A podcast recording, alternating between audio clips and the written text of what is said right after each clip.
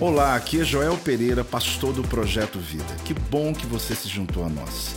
Seja bem-vindo ao meu podcast e que você possa ser impactado, inspirado através dessa mensagem. Pega aí a tua Bíblia e vamos mergulhar em uma daquelas reuniões que você vai dizer assim: Eu precisava estar aqui hoje. Fale comigo, eu precisava estar aqui hoje.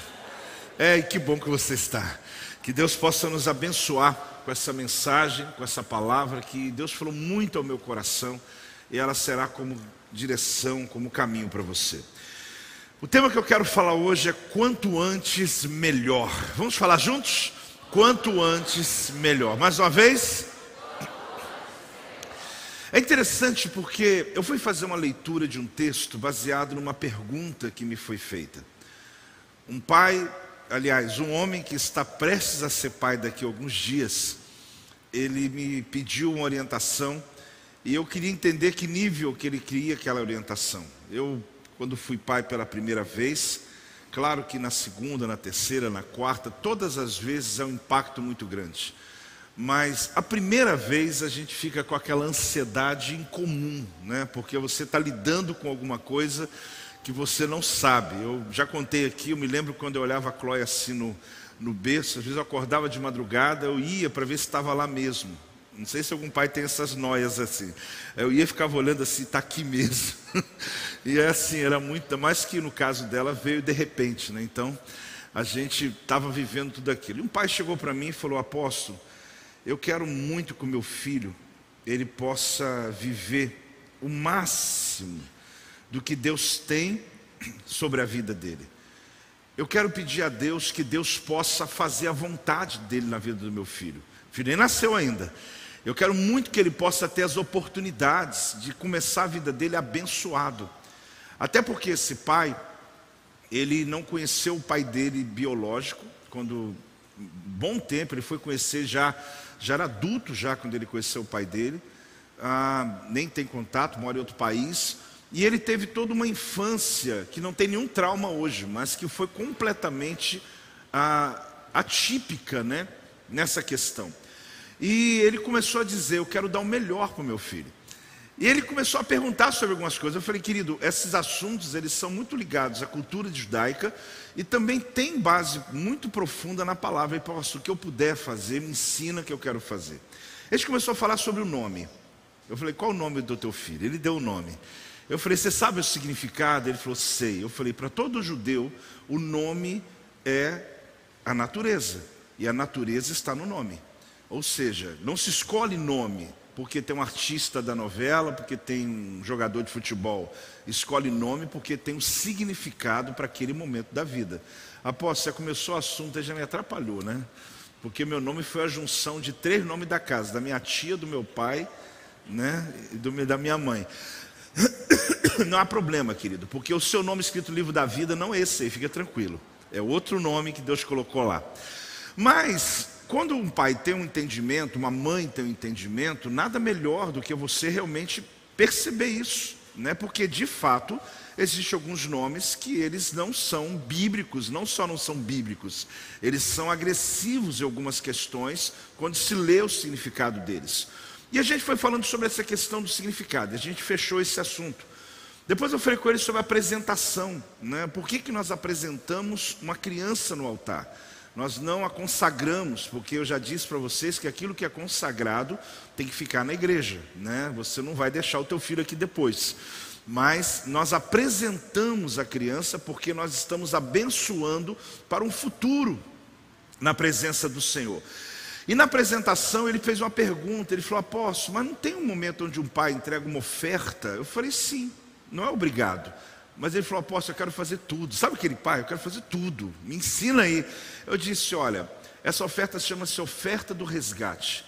Ela nasceu quando o povo judeu, eles estavam no pé do Monte Sinai e Moisés desceu com as tábuas da lei.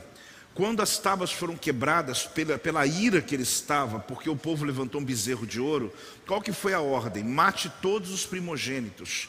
Você vê que interessante, os primogênitos do Egito haviam morrido, então matou os primogênitos daquela, daquele, daquelas uh, tribos que tinham ali, para que pudesse aplacar a ira de Deus e Moisés subisse a segunda vez.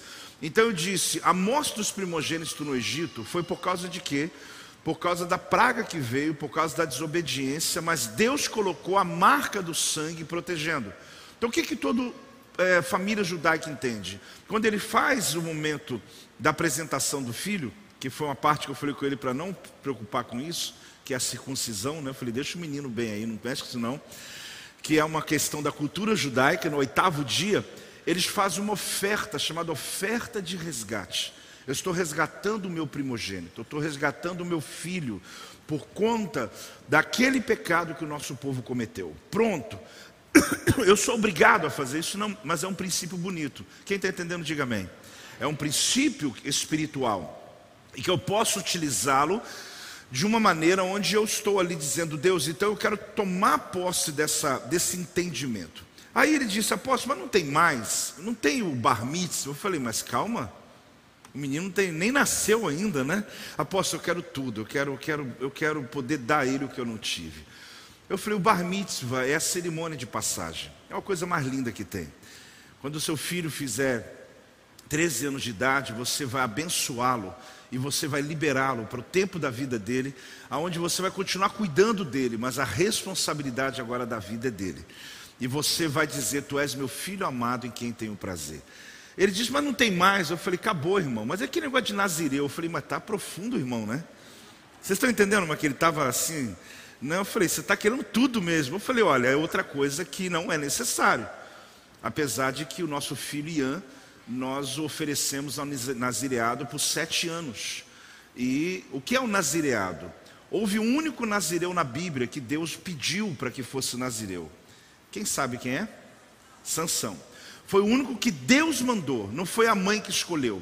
Isso eu explicando para ele, mas você também está interessado ou não?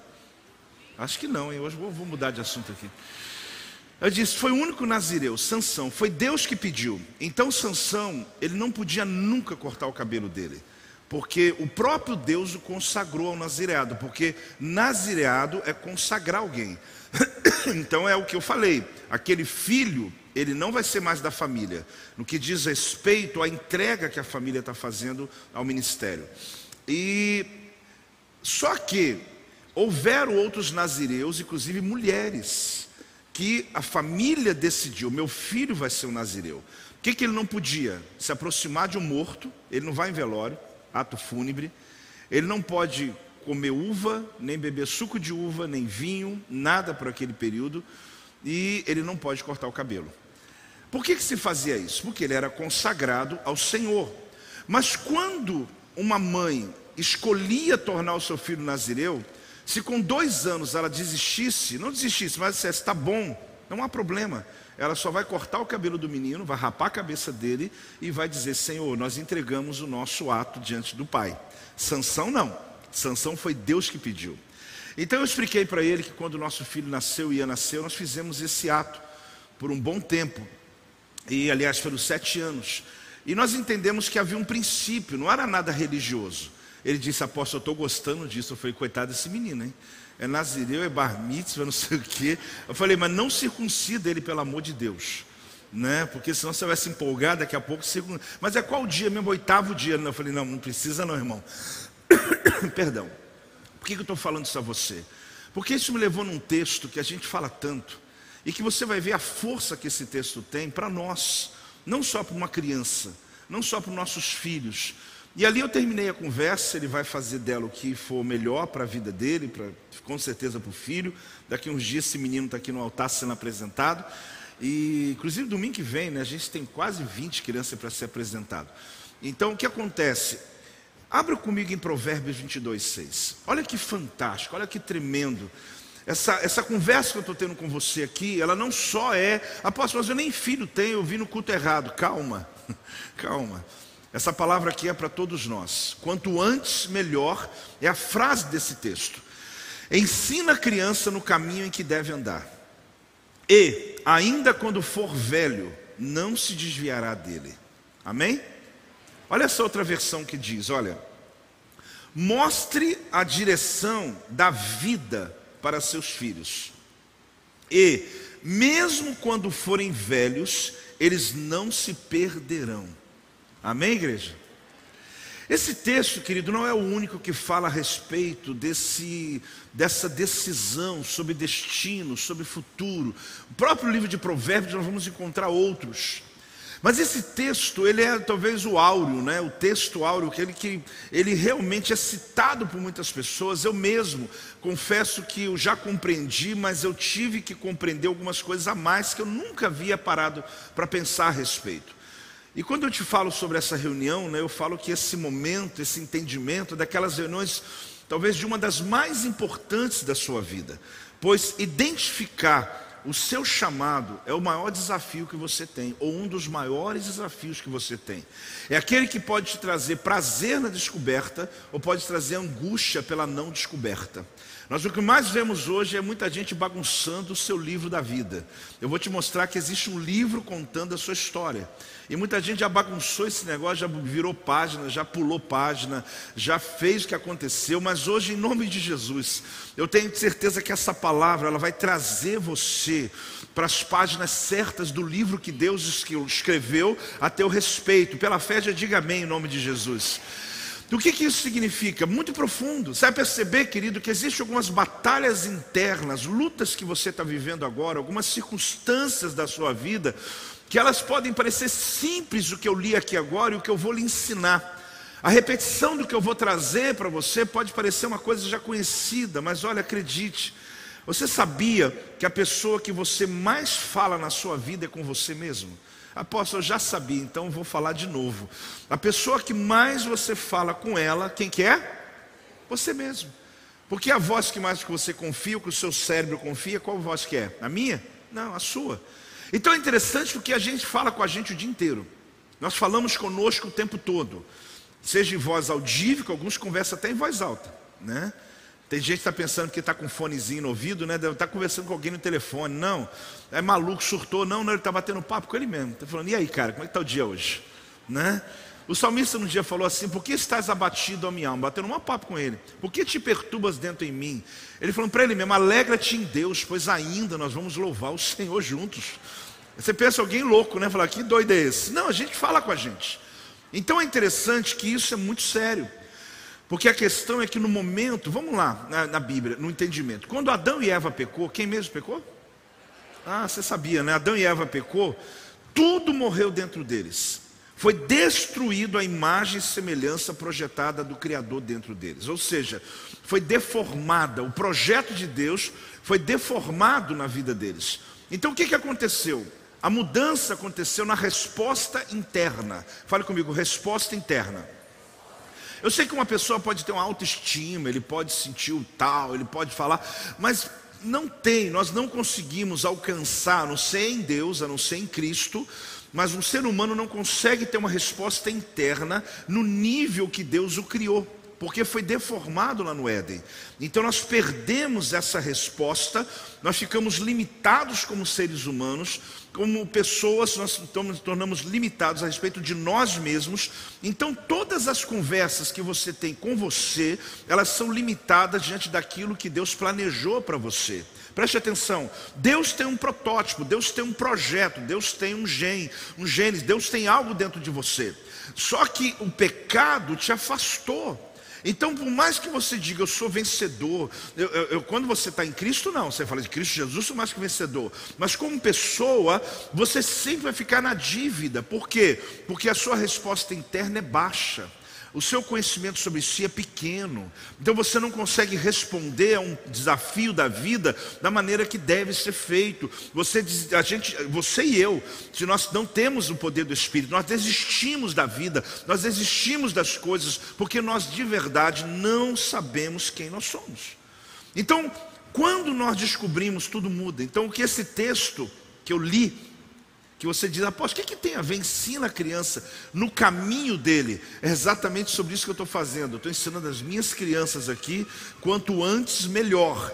Quanto antes você descobrir, quanto antes você se encontrar, quanto antes você perceber o que eu estou e vou ensinar aqui hoje, melhor para a tua vida, menos angústia, menos sofrimento, menos depressão, menos briga, você menos ansiedade. Então descobrir sua natureza, quanto antes melhor pois quanto mais distante você fica dela, mais frustrações você vai sofrer. Preste atenção nisso. Rejeitar o que Deus plantou em você não vai fazer Deus mudar de ideia ou a sua natureza mudar. Então é interessante porque a gente tem facilidade para entender isso na natureza. Você tem facilidade. Você vai ver um animal, cachorro é cachorro, gato é gato, porco é porco, então não tem dificuldade. Só que a gente às vezes não compreende que a natureza que Deus colocou em você, ela não vai ser mudada porque você a rejeitou. Deus vai continuar ainda com ela dentro de você. Quem vai se angustiar é você. Quem vai lutar a vida inteira é você. Quem vai sofrer e, sofrer, e ficar fugindo a vida inteira é você. Então existem conexões, decisões que no teu caminho da vida, quando eu falo conexões, são pessoas, são relacionamentos, são experiências, que no caminho da vida foi se desfigurando, o seu destino foi se perdendo. E por isso a minha ideia aqui hoje é ajudar você a encontrar o que eu chamo de destino profético. Vamos falar juntos? Destino profético. Todos nós temos um destino profético. Essa palavra não é mística, essa palavra não é uma palavra distante, ela é uma realidade que você tem, é o encontro que você tem consigo mesmo, é o encontro que você tem com o Criador. Aposto, mas na minha idade, será que isso dá tempo ainda? Em qualquer idade, irmão. Quando você estiver respirando, ainda você se aproxima cada vez mais do Criador. Então não se trata de se tornar, mas de descobrir. Vamos juntos? Não se trata de se tornar, mas descobrir. Então não vou me tornar alguém, você já é. Eu só tenho que descobrir o que está aqui dentro. Alguém pergunta quem está aí, aí você fala, meu Deus, né? Às vezes não é você ainda, apóstolo, mas não sou eu, sou eu. É o você que você escolheu viver, mas não é o você que Deus escolheu para você. Por isso, quando você aceita Jesus como Senhor e Salvador da sua vida, você tomou a decisão mais importante da história da sua, da sua vida, da tua existência. Porque naquele dia, naquele instante, como pode ser hoje o teu dia, é o dia que você se aproxima do Criador. Aquele que te criou, ele está agora próximo, você agora está tendo a oportunidade de ser quem você nasceu para ser. O Criador, nosso Pai, é o único que pode nomear você. Então ele te deu nome, ele te dá o teu nome, ele te traz a sua natureza. Agora, o nome está na natureza, a natureza está no nome. Vamos lá? O nome está na natureza, a natureza está no nome. Tem coisas que você já olha e você já dá o nome. Por quê? Porque está o nome ali. Porque a natureza define. Então é interessante porque em Êxodo 20, versículo 7, olha o que diz aqui esse texto de Êxodo 20, versículo 7 não tomarás o nome do Senhor teu Deus em. O que, que é em vão? Olha bem, porque o Senhor não terá por inocente o que tomar seu nome em vão. Não tomará o nome do Senhor teu Deus em vão. Sabe o que significa aqui quando diz essa, quando se faz essa declaração? Não interprete de forma errada a minha natureza. Isso é tomar o nome de Deus em vão. Não me interprete de forma errada a minha natureza. Eu sou Deus. Não pegue meu nome em vão, porque o nome está na natureza e a natureza está no nome. Então, quando eu falo sobre Deus, eu tenho que entender quem Ele é na minha vida. Da mesma maneira, eu trago esse texto ligado a mim e ligado a você. Quando uma pessoa está tomando o teu nome, ele está tomando a tua natureza. E a grande questão é que muitas pessoas, às vezes, elas estão realmente, como ele disse, deformados porque ele já bagunçou o livro dele da vida, ele já bagunçou a história que Deus escreveu a respeito dele, ele já fez as conexões que ele quis, ele fez as escolhas que ele quis e não quis recuar, não quis voltar, não quis dizer, Deus, me, me traz de volta ao teu propósito. Eu vejo uma reunião como essa, uma grande oportunidade de você ouvir tudo que eu tenho a lhe dizer, no final de pensar, Deus, será que eu tenho como? E eu já vou te dizer que tem. Voltar nas nuances da vida, nas decisões que eu tomei, que eu preciso voltar aonde está a minha alegria. Eu preciso encontrar a minha alegria. Um homem que está é, vivendo essa realidade, uma mulher que está vivendo essa realidade, está em busca de uma definição está em busca de uma direção. Então vamos em alguns entendimentos. Defina sua resposta interna. Você pode falar alto? Defina sua resposta interna. Você não falou alto. Vamos lá, um, dois, três. Defina. Eu estava dizendo isso ontem, inclusive. Quantas vezes for necessário? Porque a repetição é a mãe do aprendizado. A gente perde muito na nossa cultura pela necessidade do novo que a gente tem. Eu falo na cultura porque em algumas culturas é comum a repetição. No ensino, no trabalho, as pessoas elas estão acostumadas a, a repetir conceitos, a fazer a mesma coisa, a entender até que aquilo entre no coração das pessoas. Então, é, eu citei esse, esse, essa metáfora ontem, né? Quantas, quantas vezes é necessário para que você possa fixar um prego? Quantas marteladas são necessárias? Se for uma madeira, uma peroba, se for uma madeira dura, então, quantas marteladas você precisa dar na cabeça do prego para que ele possa entrar totalmente na madeira? Com habilidade, alguém pode até numa vez só, já até vi. Mas naturalmente não. Uma, duas, três, quatro, às vezes até mais. Porque o que? Repete, repete, repete, martela. Por quê? Porque assim é a repetição. São marteladas que consolidam. Quando você chegou aqui na igreja, querido, cada um tem sua história. Veio de realidade diferente. Só que a gente está tão acostumado com o evangeliquez que você já viu o irmão que chegou ontem falar shalom. Ele fala, quê? Shalom, o que é shalom, gente? Só que não sabe, ele não sabe nem o que, é, ele está aqui, ele acabou de chegar, e aí, você vai estar tá no culto profético, culto o quê? Ele não sabe de nada. Por quê? Porque ele não entendeu ainda, ele não tem obrigação de saber. E às vezes nós achamos que as pessoas já nascem prontas e nós temos que voltar sempre na célula, ensinar os princípios básicos, ensinar no púlpito, ensinar na conversa, repetir, repetir frases, repetir conceitos, decorar textos. Quem está aí, diga amém, igreja. É você repetir, sabe? Apóstolo, já estudei uma vez aqui, fiz uma campanha inteira sobre o Salmo 91. Irmão, lê ele inteiro, todas as vezes que você puder. Você nunca vai saber tudo que está ali. Você precisa repetir, repetir, repetir. São marteladas que vão estar consolidando. Então eu me refiro ao que Deus fala a seu respeito.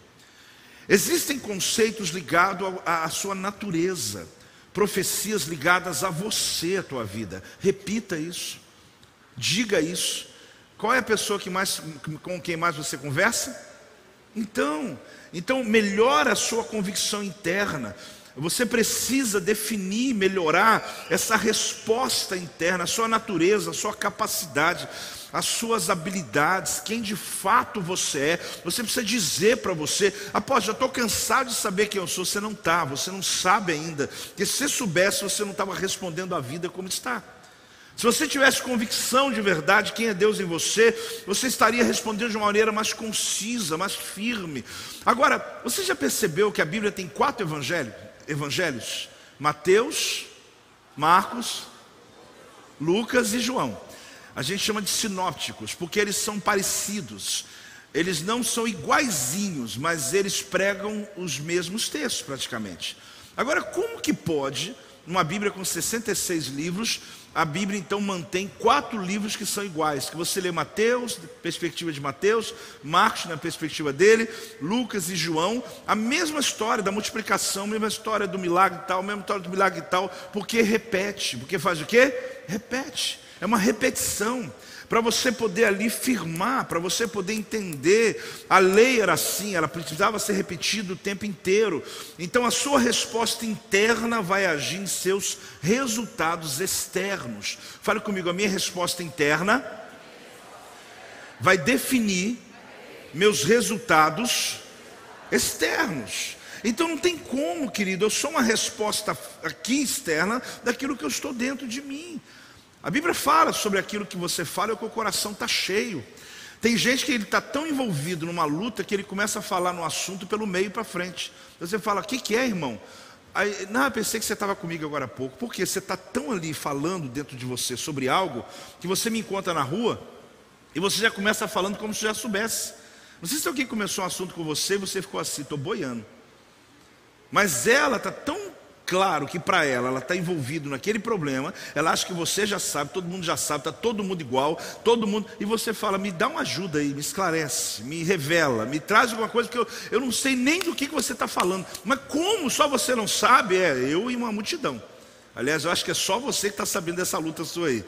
Porque a gente tem essa resposta interna, esse, esse looping, né? A gente fica repetindo na mente a mesma coisa, a mesma coisa. E aí o teu corpo reage, tua emoção reage. Aí, meu amigo, as enfermidades aparecem. Aí você começa a sofrer as que a gente chama somáticas, que age da alma e começa a agir no teu corpo. Então esse é o motivo que você precisa ajustar essa tua resposta interna. Então é interessante você perceber o seguinte: esse conceito é uma repetição. Qual é? Tudo o que Deus faz começa com uma semente. Vamos falar juntos? Tudo o que Deus faz começa com uma semente. Por que, é uma repetição? Já te falei agora há pouco. Porque são conceitos que eu não posso deixar de lembrar deles o tempo todo. É interessante porque o nascimento de um bebê, o nascimento chamado novo nascimento, o casamento, querido, é tão tremendo, né? Porque quando você se casa, você se torna uma só carne. Os inícios, o que eu chamo de momento gênesis. Eu dizia também semana passada, momento crucial. São momentos da sua vida que reiniciou, que iniciou, que nasceu, que começou, que foi uma gênesis na tua vida. Então, tudo que Deus vai começar, ele começa com uma semente. Então, Deus ele coloca uma natureza dentro de você. Essa semente que ele plantou em você é a natureza que ele colocou dentro de você. Deus vai mudar de ideia porque você rejeitou? Será que a tua natureza vai sair de você porque você não a quer? É interessante hoje em dia, né? Porque as pessoas querem discutir isso no nível filosófico. Né? O indivíduo nasce homem, tem tudo de homem, diz, não, ele é uma mulher, não tem jeito. Bota ele pelado, não tem jeito. Não, é, você está aí parado, você está com a cara fechada. Mas é isso, irmão. A natureza, meu Deus, está na natureza. É mulher, cadê? Homem é mulher? Não, não sei, não, é só botar pelado. Você nem fazer curso, você nem fazer faculdade, é só colocar e ver, é homem, isso aqui é mulher. Agora, a natureza, é a natureza. Agora, você lutar contra a sua natureza, ela vai mudar? Vamos lá, gente. Deus vai mudar de ideia? Ele fala, eu errei com isso aqui. E acho que eu, tomei, eu cometi um erro. Deus comete erros assim? Agora, sobre o tema, agora você acordou, né? Porque agora ficou claro para você, né? Só que tome isso, querido, como o potencial que Deus tem para a sua vida. O que está dentro de você não vai sair de você porque você não gostou. O que Deus decidiu, escreveu no livro dele a teu respeito, não vai mudar porque você rejeitou. Então, qual é o meu detalhe? Eu tenho que fazer o quê? Ah, eu tenho que, eu tenho que brigar. Não, eu tenho que descobrir. Eu preciso descobrir, essa é a grande descoberta. Ensina a criança no caminho dela. Esse pai, eu entendi muito bem o que ele estava querendo dizer, e tomara que todos entendam o que ele está buscando para o filho dele. Eu não quero colocar minha frustração no meu filho. Eu não quero que meu filho seja o que eu não consegui ser, porque tem gente que faz isso. O filho fazer uma faculdade que nunca nasceu para aquilo, está lá sofrendo lá, porque o pai está dizendo: Eu não consegui, mas meu filho vai fazer. E ele vai se formar e vai ser isso. E lá no dia da formatura ele entrega o diploma. Eu já vi isso acontecer. Ele entrega para o pai e fala: Pai, eu fiz o que você mandou, agora eu vou seguir minha vida. Por quê? Porque ele nasceu para aquilo. Só que a gente quer plantar nele as nossas frustrações, a gente quer plantar nele aquilo que a gente considera ser melhor. E por sua vez, nós também criamos esse âmbito, esse ambiente, onde nós queremos responder a uma realidade de todos. E você não descobriu ainda a tua natureza. Após que eu sou homem, eu sei, mulher, eu falei, isso já está resolvido, irmão, não vamos entrar nesse assunto mais não. Tá? Vamos entrar mais não, que senão dá problema. Mas o que eu quero te mostrar é que nós precisamos ter essa conversa conosco mesmo. Mudar esse entendimento interno. Você não decide a sua natureza, você descobre a sua natureza. Vamos falar juntos? Você não decide a sua natureza, você descobre a sua natureza. Vamos falar de novo que você não entendeu. Você. Você então, se eu descubro, eu não estou decidindo. Eu não estou decidindo, apóstolo, eu não penso assim. Não tem problema, mas a Bíblia pensa assim. Então vamos lá. Aqui não é sobre o que o apóstolo pensa, é sobre o que a Bíblia fala. Eu não vou decidir a minha. Eu acordei, eu nasci, eu vou decidir. Não, não, não. Eu tenho que descobrir. A minha vida é uma descoberta. Quanto antes. Você está entendendo a frase do tema de hoje? Quanto antes, melhor. Pode ser com 8 anos, pode ser com 18, pode ser com 80. O grande problema é que quanto mais você demora, mais frustrações você vai ter. Seja na profissão, seja nas habilidades, nas escolhas, seja nas aptidões, seja em tudo na vida. É onde nós ficamos numa briga interna dizendo, meu Deus, estou infeliz. Aí eu penso, eu vou mudar de lugar, vou mudar de cidade, não resolve. Vou mudar de casamento, não resolve. Vou mudar de igreja, não resolve. Por quê? Porque o problema não tem nada a ver com os lugares, tem a ver com você. Você que não está pleno. Então você dá trabalho para todo mundo. Então todo o ambiente fica ruim. A empresa está indo muito bem, mas para você está ruim. Por quê? Porque você não está encaixado ali, você não nasceu para aquilo, você está ali só para ganhar dinheiro e pagar suas contas. Então você está sendo injusto com você, com o teu patrão, com todo mundo. Aposto, mas enquanto eu não descobrir, posso ficar lá? Pode. Mas coloca um alvo na tua cabeça. Eu quero descobrir o motivo pelo qual eu nasci, para que eu não seja um empecilho para os lugares que eu estou.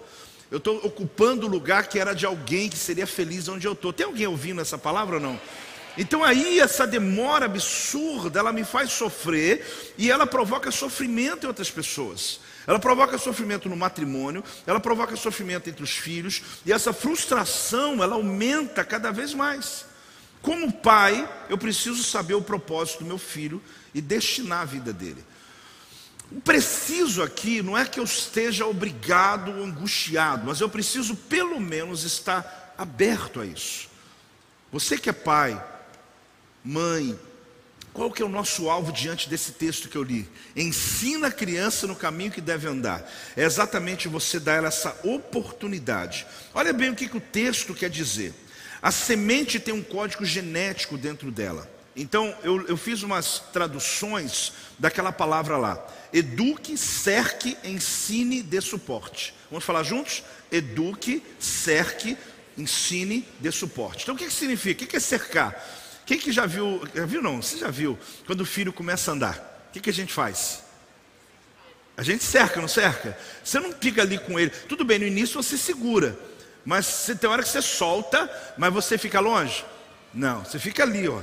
Ele está indo, ele dá uma cambaleada, dá outra e tal, tal. Qual que é o teu objetivo? O teu objetivo é só cercar, deixa ele.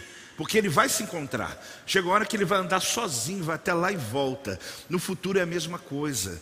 Você precisa aprender a cercar ele ali. Você, você não precisa falar, você tem que fazer isso, você tem que fazer aquilo, você tem que ser crente, você tem. Ele não tem nada. Ele precisa, ele tem que se encontrar. Ele tem que ter a experiência, ele tem que aceitar Jesus, porque ele vai aceitar Jesus. Ele vai ter o um ministério, porque ele vai decidir o ministério. Ele vai fazer uma faculdade e tal, porque ele se apaixonou por aquilo. Mas você fica fazendo o quê? Cercando, é tua função. E é um prazer isso, porque a gente fica ali do lado, opa, opa, de repente ele começou a andar. Aí você fala assim: opa, já está sozinho agora. Que Deus abençoe, meu filho, que Deus possa lhe prosperar. Ah, mas ele não é o que eu projetei para ele, mas ele é o que Deus projetou para ele. Dá uma salva de palmas, querido. Isso que é fantástico. Isso que é fantástico. Então esse é o entendimento, educar, cercar, ensinar, dar suporte. Você fica ali, não, meu filho, deixa eu te dar uma palavra, deixa eu te ajudar. Agora, se a criança, ah, irmão, presta atenção nessa frase. Se a criança foi educada na sabedoria e nos caminhos do Senhor, não chegará a se desviar. Isso aqui é forte. Porque em algum momento, eu, eu, não é que eu ensinei errado, mas eu vou lhe falar a perspectiva. Não chegará a se desviar seguirá a sabedoria de Deus até quando chegar a velhice. Por quê? Apóstolo, mas eu ensino a criança no caminho que deve andar.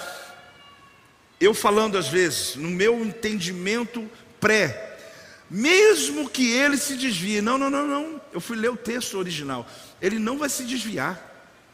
Eu, eu quero aqui, se puder, até consertar, ele não vai se desviar.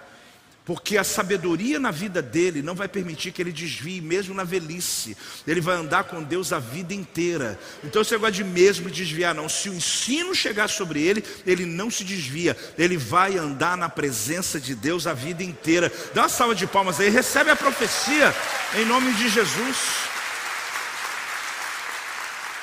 Agora, o que, esse texto tem a ver? Só para quem é pai, já falei, essa mensagem ela tem dois níveis.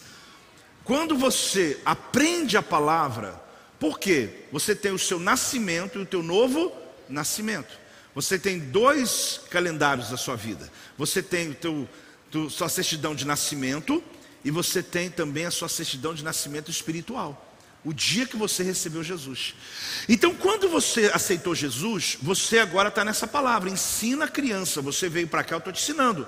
Quando eu te ensino no caminho que você deve andar, o que vai acontecer? Você não vai se desviar mais.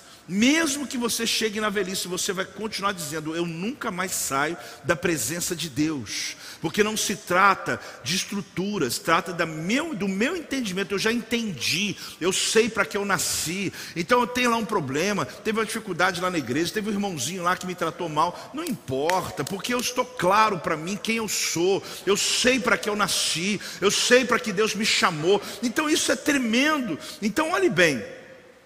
Você sabe que se você chegar num terreno, às vezes assim, meio sem nada plantado, e você começar a cavucar, mexer na terra, mexer na terra, mexer na terra, jogar água ali, daqui a alguns dias nasce alguma coisa.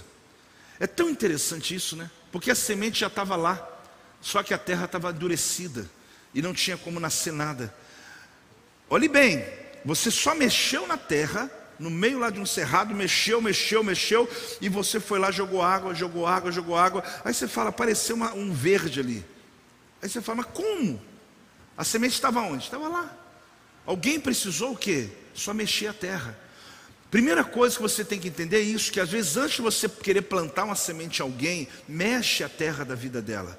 Porque quando você movimenta, ela vai descobrir o que ela nem sabe. Porque a terra dura estava tampando, a vida dela dura, as decepções, tudo que ela viveu não permitiu que nascesse nada. E ela chega na igreja e fala assim: Meu Deus, nem eu sabia que eu tinha esse dom. Estava lá o tempo todo. A gente só deu uma mexida, jogou água. E ao invés de eu falar assim, você vai ser um pregador igual eu. Não, não, eu quero saber o que Deus, eu estou curioso para saber o que Deus vai fazer na sua vida. Gente, isso é maravilhoso, é a surpresa de você ver um filho e de você ver um filho espiritual, uma filha espiritual, você ver no seu discipulado ele crescendo e ele não se torna igual a você.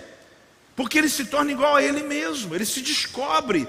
Então aqui você percebe que, pois algumas dessas sementes estavam sufocadas e foram trazidas à existência. Você precisa descobrir a natureza que está dentro de você pois se trata da coisa mais verdadeira que você possui.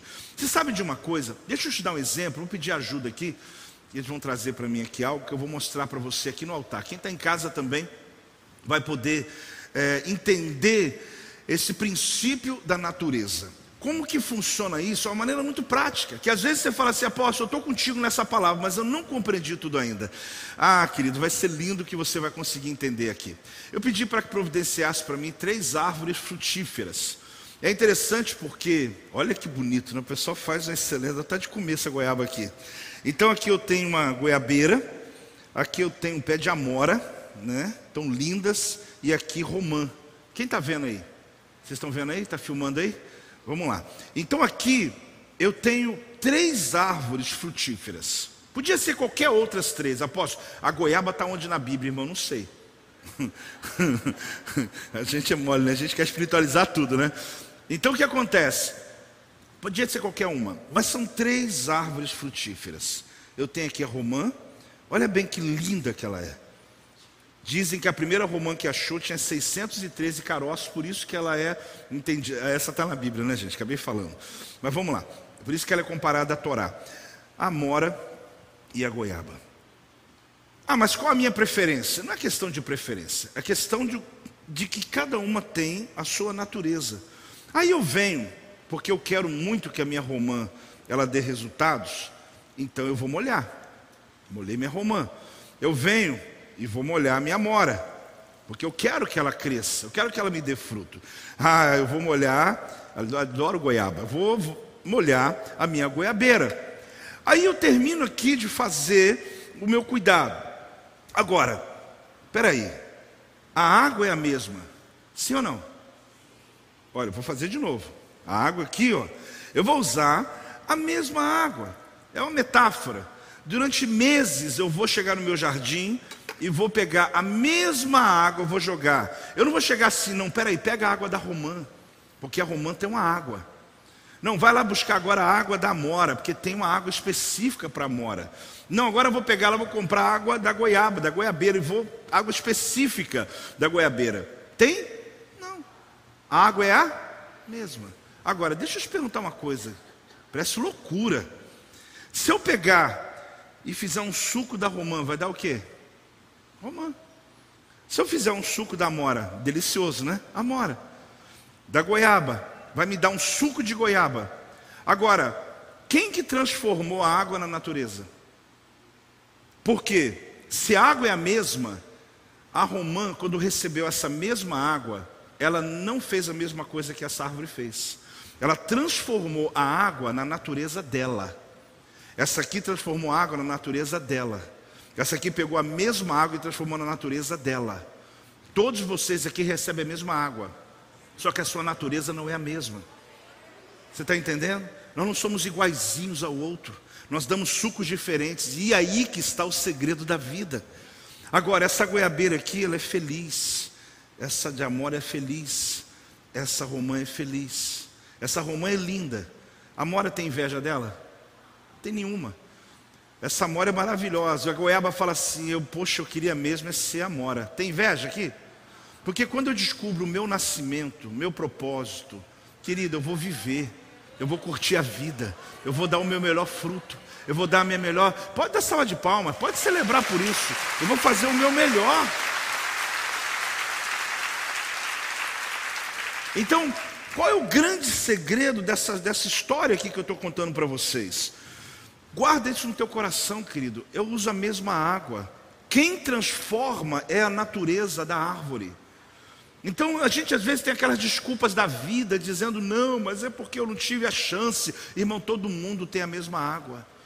A grande questão é que tem uma natureza dentro de você e que talvez você está brigando com ela, você quer que seja diferente. Irmão, quer um conselho? Para de brigar com a sua natureza, porque você vai ser infeliz a vida inteira. Não estou aqui amaldiçoando ninguém, mas você vai sofrer, que você vai ser um pé de amora tentando dar goiaba, você vai ficar pobre. Você vai ser um pé de romã dizendo, mas ninguém gosta de romã. Alguém gosta. Alguém gosta.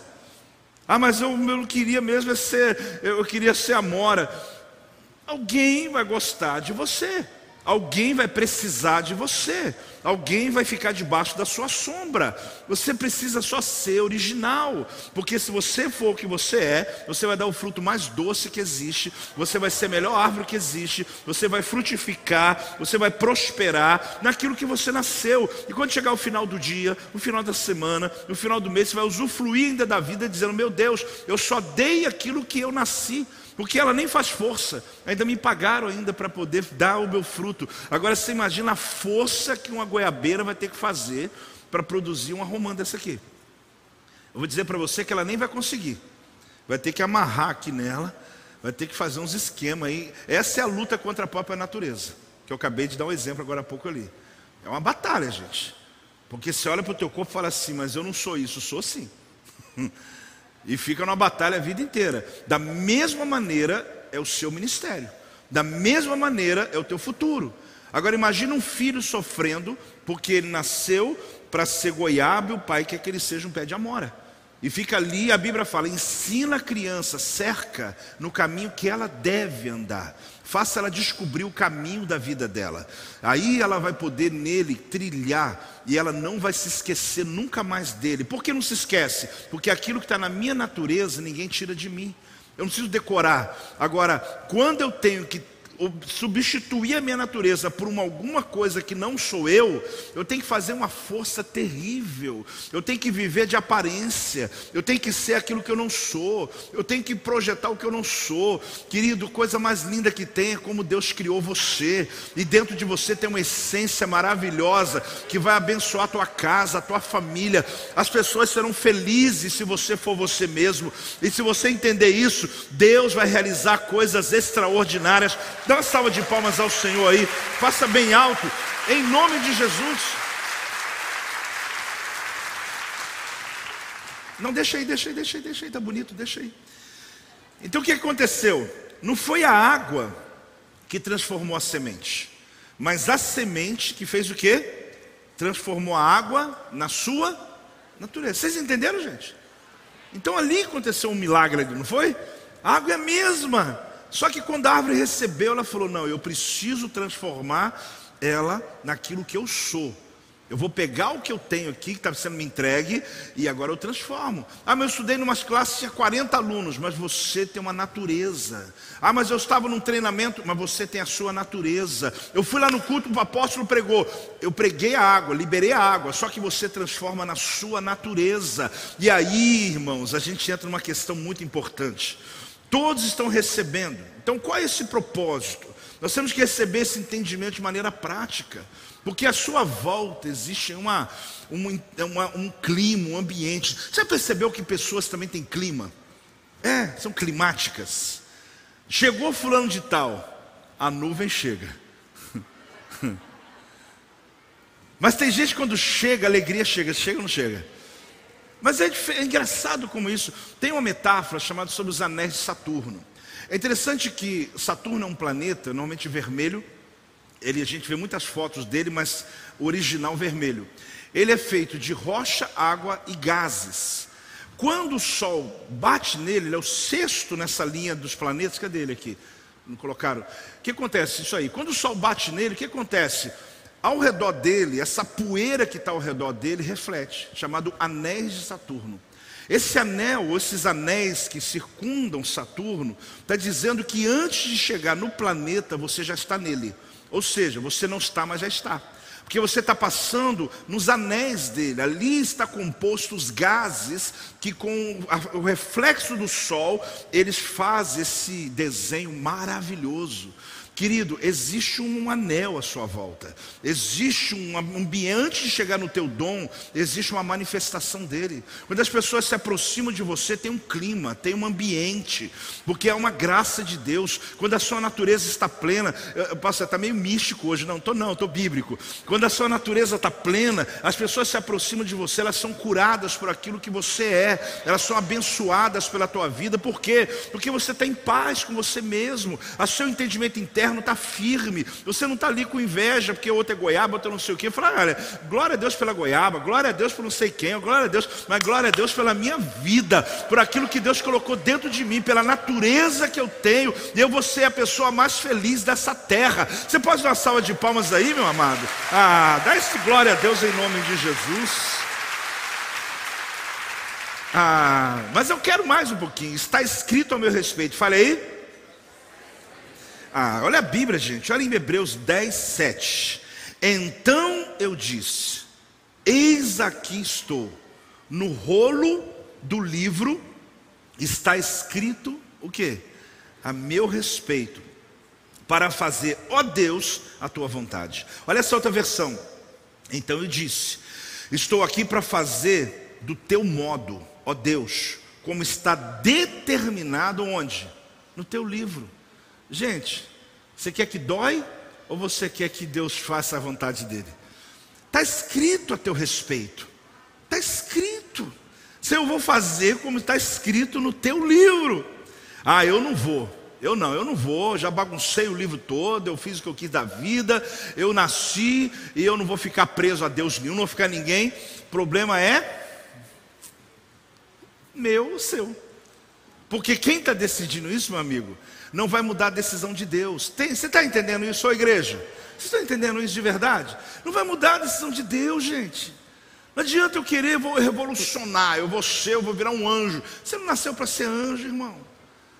Tem uma natureza, tem um livro, olha que coisa linda. Eu preciso folhear minhas páginas, é a coisa mais deliciosa olhar os parágrafos, prestar atenção. Quando você encontra o livro da sua vida, querido, você se torna a pessoa mais plena dessa terra. Apóstolo, mas isso é possível? É, mas é lógico que é. É sobre isso que eu estou falando hoje. É uma coisa maravilhosa. Já está escrito. Ninguém pode tomar sua vida enquanto você está vivendo o livro da sua vida. Pessoas podem tentar interferir. Eu vou fechar uma porta para ele, irmão. Já está escrito no seu livro. Eu vou seguir só o meu livro. Pode cair mil ao meu lado, dez mil à minha direita, mas eu não vou ser atingido, porque tem um livro escrito a meu respeito. Então rebelião não adianta, querido. Ah, mas ele vou desviar, depois eu volto. Na Bíblia diz: ensina a criança. Eu estou ensinando a criança aqui. Ensine quanto antes, irmão. Esse é o meu conselho de hoje. Quanto antes você tiver esse encontro com Deus, após aceitar Jesus, não, é depois. Aceitar Jesus você aceitou, a maioria aqui, mas é você dizer: Senhor, eu quero encontrar esse livro.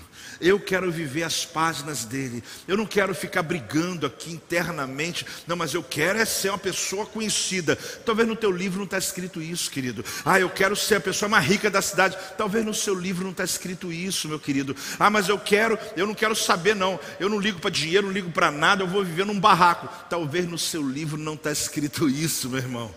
E Deus escreveu outra coisa. Então a grande questão não é se você é mais humilde do que eu, menos humilde. A questão é saber qual é a natureza natureza que está dentro de você, porque eu quero só que as águas que eu recebo de Deus, eu vou transformá-la na natureza que Deus colocou dentro de mim. E quanto mais o tempo passa, mais apaixonado eu estou por isso.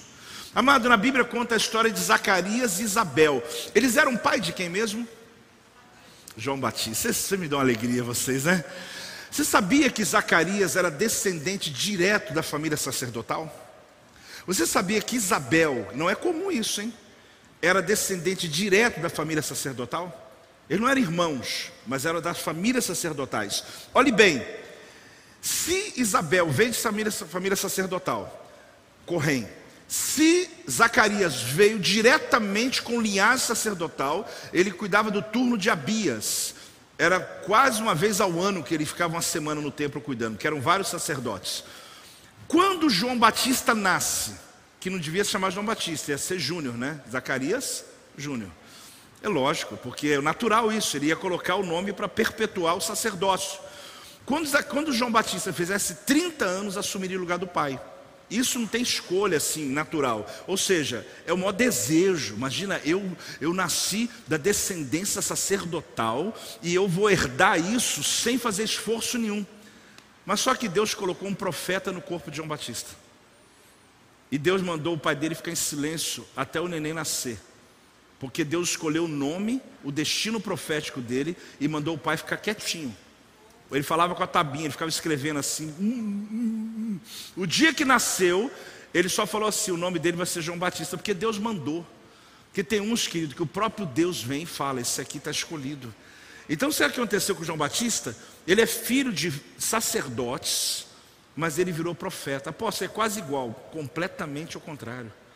Porque o sacerdote morava em Jerusalém, tinha uma casa linda, eles tinham reconhecimento da família, reconhecimento do povo. João Batista foi morar no deserto, nem casa tinha comia gafanhoto, o homem era revolucionário, ele deixava o cabelo crescer, barba crescer, foi preso, cortaram a cabeça dele, o cara virou tudo, virou cabeção, mas ele nasceu para ser João Batista, ele nasceu para ser profeta. Não adiantava Zacarias acordar com Isabel e falar assim: que frustração, nosso filho tinha tudo para seguir o sacerdócio, nosso filho ia herdar, não sei o que, Deus mandou ele ficar em silêncio, Deus não deixou ele nem falar, ele tem que ficar mudo, porque talvez ele atrapalhar o destino profético do filho.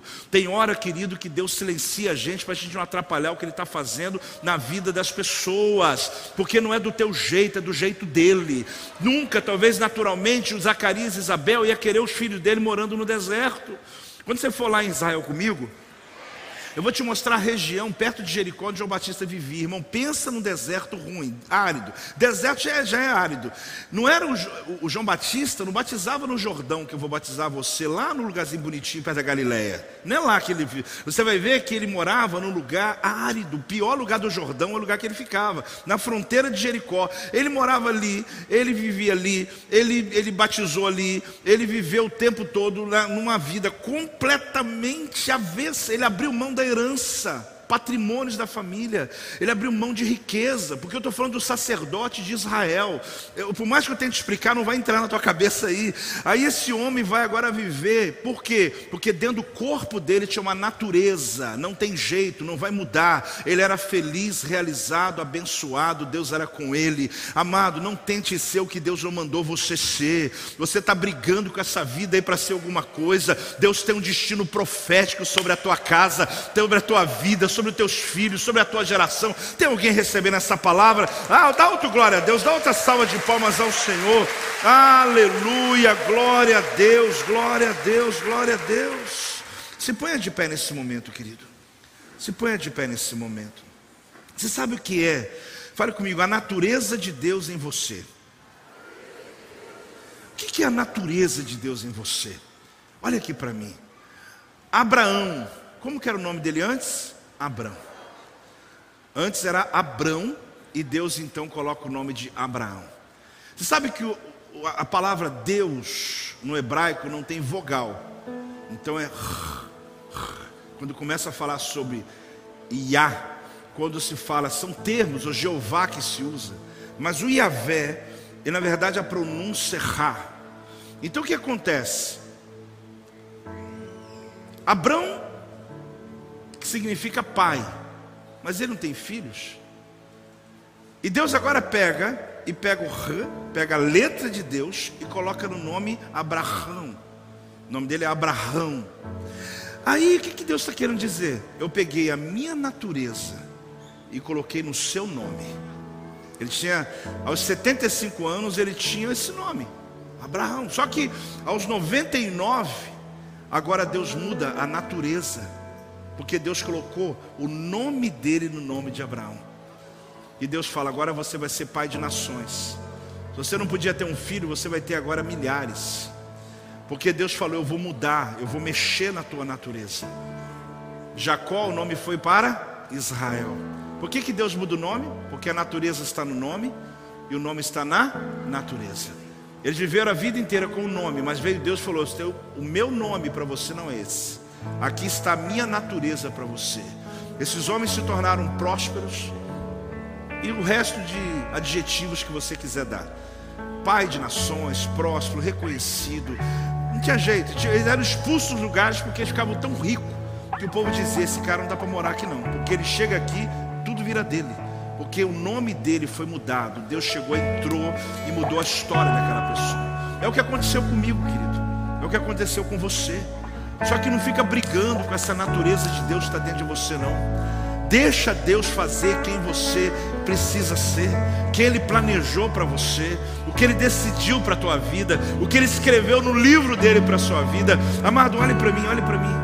Quando você vê alguém lá na sarjeta, vê lá um, uma pessoa mendicando, é, um mendigo comendo comida do lixo, você olha para ele e fala: Meu Deus, mas, amado, acredite que eu vou dizer, a natureza dele não é aquela.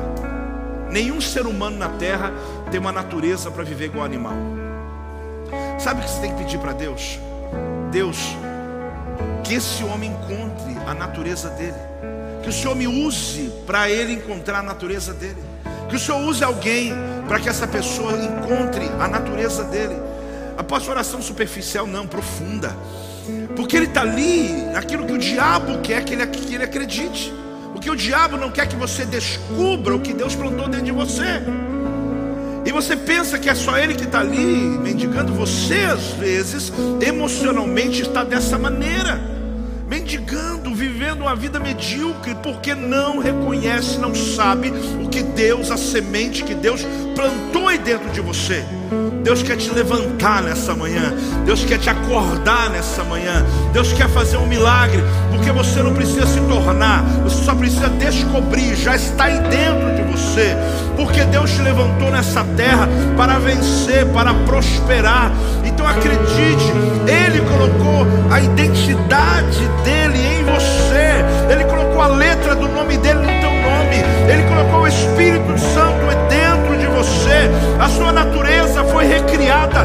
Você nasceu de novo. Ali começou a nova história da tua vida. O teu passado não te define mais, mas sim hoje o que Deus diz a teu respeito. Isso sim define a tua vida. Ah, meu Deus, em nome de Jesus. A minha oração, meu Pai, é que essa manhã tantos que estão ouvindo essa mensagem, ó oh Deus, possam ter um encontro verdadeiro com o Senhor, o encontro verdadeiro com o seu destino, o encontro verdadeiro com o teu propósito. Meu Pai, em nome de Jesus, aqueles que estão ansiosos quanto ao dia de amanhã, quanto ao futuro, quanto à vida, porque não sabe o que fazer da vida, dá-nos um encontro real que traga alegria nesses lares, alegria sobre essas vidas. Ó oh Deus, pessoas estão dependendo de remédios, dependendo de ajuda, dependendo de tanta coisa para poder sorrir.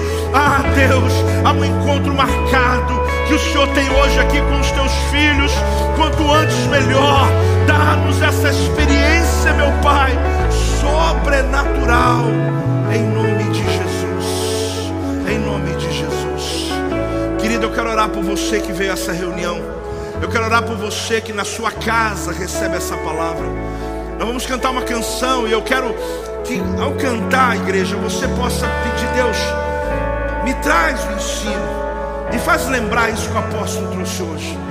Me traz um batismo sobre a minha vida, para que eu de uma vez por todas seja liberto desses sentimentos que me roubam alegria, da inveja, do ciúme, da depressão, da angústia, da ansiedade. A lista é enorme, porque eu não consigo ser quem eu sou, porque eu não consigo derramar como eu derramo. Mas eu quero antes de você fazer isso, eu quero dizer para aqueles que nos visitam hoje, aqueles que estão agora conosco na igreja online, para que façam oração comigo. Todo mundo vai fazer junto agora. Diga assim: Senhor Jesus, eu recebi esta palavra. A tua natureza mudou a minha natureza. Por isso eu declaro com a minha boca: Tu és o meu Senhor, Tu és o meu Salvador. Eu não vou mais lutar contra o teu propósito. Eu quero viver o teu propósito por toda a minha vida.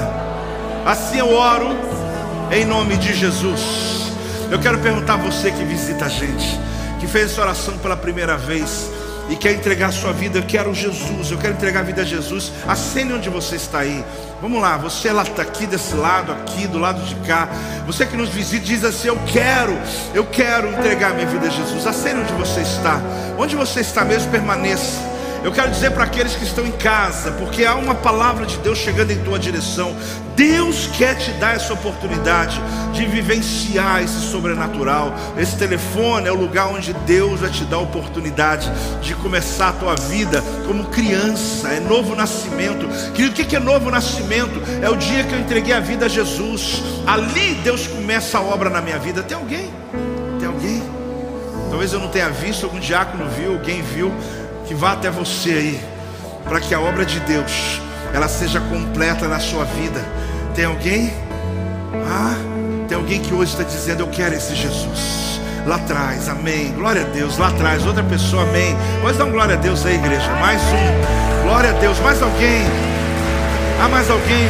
Fica a mão levantada até chegar até você. Há mais alguém? Apóstolo, o que, que você está me dizendo? Eu estou lhe convidando a fazer parte da família de Deus, a ter a natureza de Deus em você. É quando você confessa Jesus, Tu és o meu Senhor, Tu és o meu Salvador. Eu vi um, duas ou três, tem mais alguém? Ah, eu quero te dar essa oportunidade de você hoje tomar a decisão mais importante da tua história. Tudo começa com uma semente, e essa é a semente do novo nascimento. É o dia que você toma a decisão mais importante da tua vida. É o dia que você diz: Jesus, tu és o meu Senhor, tu és o meu Salvador. Eu tenho certeza no dia 11, quando chegar o dia do batismo, nós vamos viver uma festa aqui nessa igreja. Sabe o que Deus vai fazer? Na tua casa, entre seus amigos, Deus tem uma obra poderosa de salvação a alcançar. Quem Deus vai usar? Quem Deus vai usar? Por quê? Porque está na tua natureza, a tua natureza de Deus em você. Quando você se encontra com Deus, todos ao teu redor terão uma experiência poderosa com o Senhor. Quem recebeu essa palavra? Este é o meu podcast. Você pode acompanhar meus conteúdos diários no Telegram e as mensagens completas no meu canal do YouTube. Não se esqueça de me seguir no Instagram. Compartilhe essa mensagem com outras pessoas e lembre-se: quem se adianta, governa.